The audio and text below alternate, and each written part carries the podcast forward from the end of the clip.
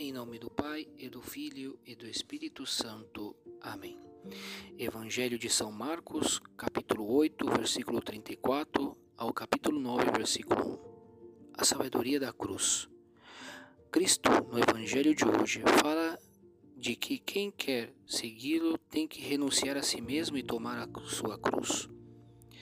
Diz São Luís Maria Grignon de Montfort: a sabedoria é a cruz e a cruz é a sabedoria. Em que sentido a cruz pode ser chamada sabedoria? Em primeiro lugar, no sentido que nos faz julgar as coisas à luz de Deus, como Deus as julga, como Deus as vê. Porque o juízo que o homem Deus faz de todas as coisas é o juízo que ele faz desde a cruz. Ali na cruz, Cristo dá o seu juízo sobre o que vale cada alma.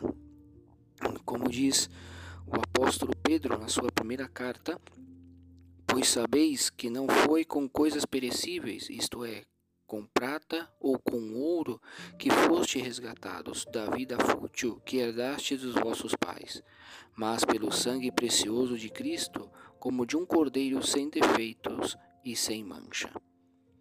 E como diz São Paulo, na primeira carta aos Coríntios, por alto preço fostes comprados. Então, ali na cruz, Cristo dá o seu juízo sobre o que vale as coisas criadas.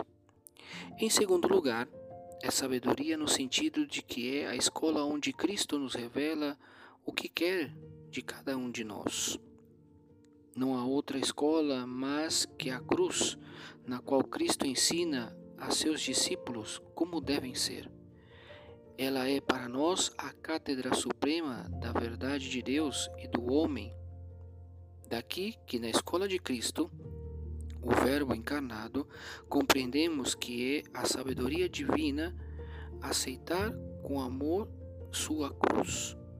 A cruz da humildade, da razão frente ao mistério, a cruz da vontade no cumprimento fiel de toda a lei moral, natural e revelada, a cruz do próprio dever, às vezes árduo e pouco gratificante, a cruz da paciência na enfermidade e nas dificuldades de todos os dias a cruz do empenho infatigável para responder à própria vocação, e a cruz da luta contra as paixões e as armadilhas do mal.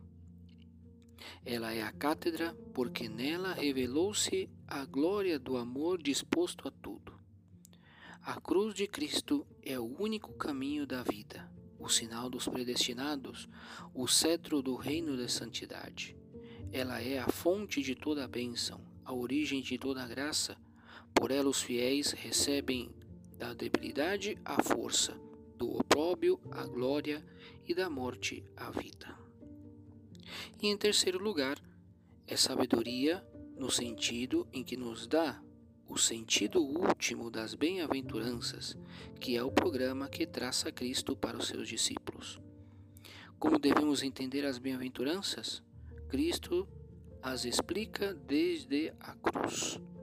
A loucura da cruz consiste em viver as bem-aventuranças. Bem-aventurados os loucos por Cristo, bem-aventurados os que deixam tudo por Ele. Nenhuma sabedoria do mundo poderá jamais enganá-los. É a loucura do amor sem limites e nem medidas. É abençoar aqueles que nos amaldiçoam. É não devolver mal por mal. Quando o mundo nos disser, Olhem aos loucos, riem, zombem deles, e eles riem também, como crianças que não compreendem.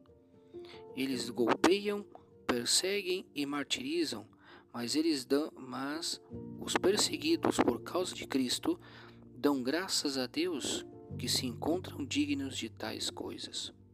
Quando o mundo diga isso, é sinal de que estamos indo bem. A loucura do amor mas que a loucura da cruz faz mais sábia que a sabedoria de todos os homens. Peçamos a Nossa Senhora a graça de saber renunciar a nós mesmos e carregar a nossa cruz de cada dia, que ela nos, que ela nos ensine a seguir o caminho de Cristo. Louvado seja nosso Senhor Jesus Cristo, para sempre seja louvado.